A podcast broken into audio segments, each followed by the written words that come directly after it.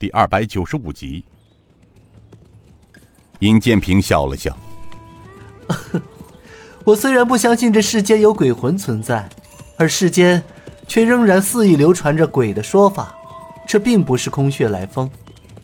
但是，如果有，也大多是活人假扮的。当听说严庄闹鬼这一说法，因此我很好奇。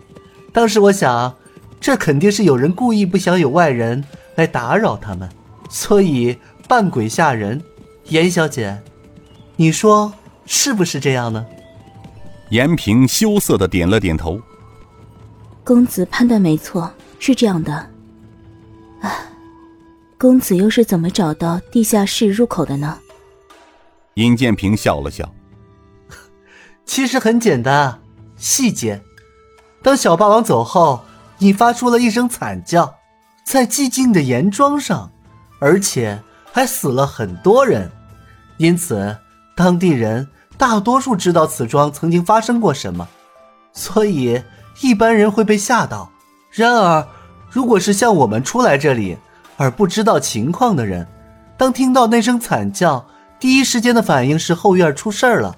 当然，不相关的人大多数会走掉。若是遇到一些侠义中人，他们就会产生好奇心，一探究竟。亚叔东国雄，是啊，当时听到严小姐那一声惨叫后，连我都想去后院看看呢。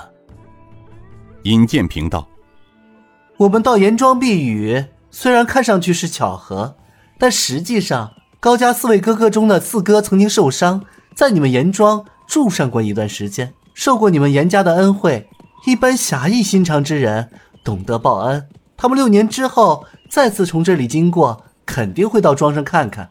让他们没想到的是，当他们到严庄时，所看到的是一片废墟，因此他们肯定严庄出事了。高大哥他们四人便想的更多的是要查看一下严庄出了什么祸事。正在此时，突然听见一声惨叫，而我因此判断。这声惨叫出自一个青年女子的口中，于是我便叫高大哥陪我进后院看看。到了后院，我发觉一些异常的痕迹：一是后院有人出入；其二是坟上有每年烧过的纸钱；其三是西厢房的门口楼梯间有异状，整栋厢房都被烧了，而剩下的楼梯间却是完好无损。在细心的观察下。我发现西厢房是建立在两处楼房正房和楼梯间两面厚厚夹墙分隔，而楼梯间的墙比正房还要高上许多。墙屋檐上都是用两层石瓦合堆起来的，虽说火势很大，但没有连接火源，所以即便再大的火势是烧不到楼梯间的。因而，我肯定楼梯间有地下室。严平笑道：“公子非常人可比啊。”这么小的细节，竟然都逃不出公子的法眼。尹建平笑了笑，啊，或许是受父亲的影响吧。不过我想，若是大家能够冷静观察和思考，是不难做到的。那是公子自谦了。哎，高叔，你又是怎么知道，是我与弟弟活着，而不是大姐和弟弟呢？高怀文苦苦的笑了笑。我哪里有那个本事啊？是少令主断定的。其实是四哥提醒了我。我发现碑上少了严二小姐和严公子两人，因此我判断严二小姐和严公子还活着。亚叔东国雄，哎，少令主，接下来你准备怎么做呀？尹建平，啊，亚叔。你已经看了严小姐父亲生前留下的一些关于梁明远父子的一些犯罪证据，可是严通判被灭口，而从严通判留下的这些证据中，只有犯罪过程，而没有了人证，而那些人证大多数也被灭口了。我们没有更多时间留下来一一查证。神风九翼按时间推断，早一个月前就到滇西了，肯定在等我们。时间长了，恐生变故。而我们这一路走来，路上因为有一些事情发生，耽误了一些时间，因此要想一个更快捷的办法才行。亚叔点了点头。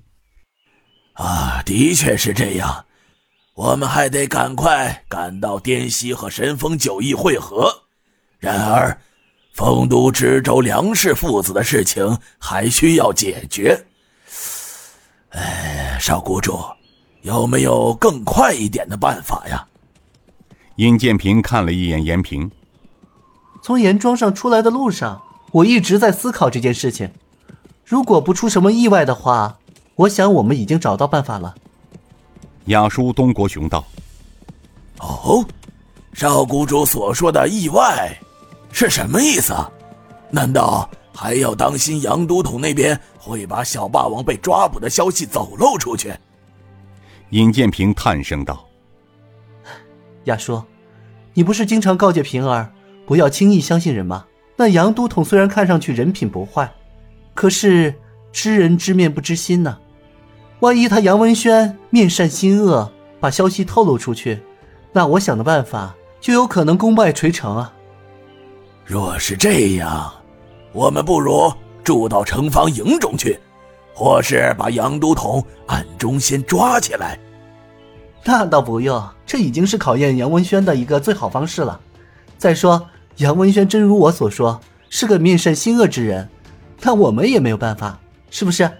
在他的地盘上。杨文轩有多种方法可以将小霸王被抓的消息传出去，那怎么办呢？唯一的办法，我们只有赌一把。